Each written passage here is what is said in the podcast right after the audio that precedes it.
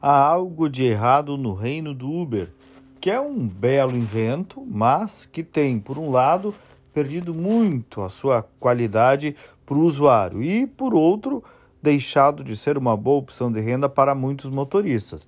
E fala aqui um usuário permanente do serviço há mais de cinco anos, que faz no mínimo duas viagens por dia útil da semana, o que dá lá perto de 50 viagens por mês.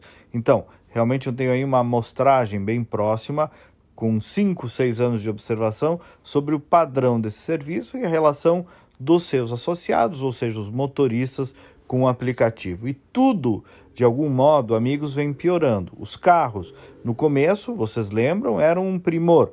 Hoje, mesmo se você pegar uma categoria intermediária, às vezes até um black, recebe muitos veículos que não estão em condições adequadas de atender um usuário que está pagando e bem por aquele serviço. Esses dias eu até postei uma foto de um estado vergonhoso de um carro desses que eu peguei. Bancos e tapetes sujos, poeira, mancha, um odor no carro terrível. E aí muitos motoristas vieram no privado, me repreenderam, reclamaram e alegaram um certo abuso na minha crítica na medida em que eu não conheceria também a realidade do que eles passam.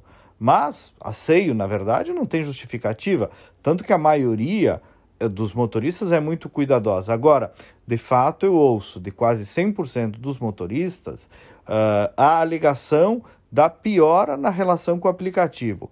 Ou porque o Uber está remunerando pouco, ou porque não dá mais incentivos, ou então porque não tem uma política verdadeiramente transparente de remuneração.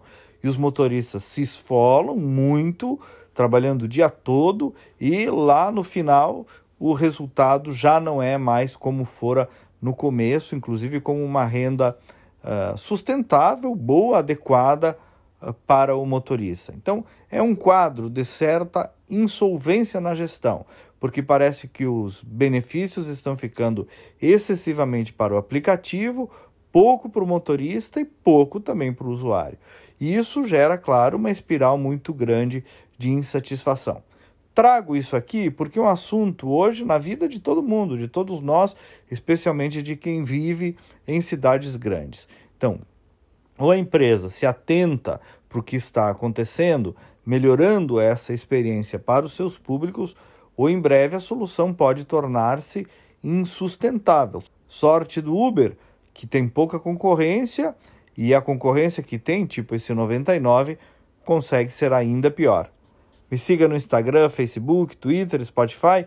Dê a opinião sobre esse assunto do Uber. É só procurar por Kleber Benvenu com GNU no final. E até amanhã e vamos com fé.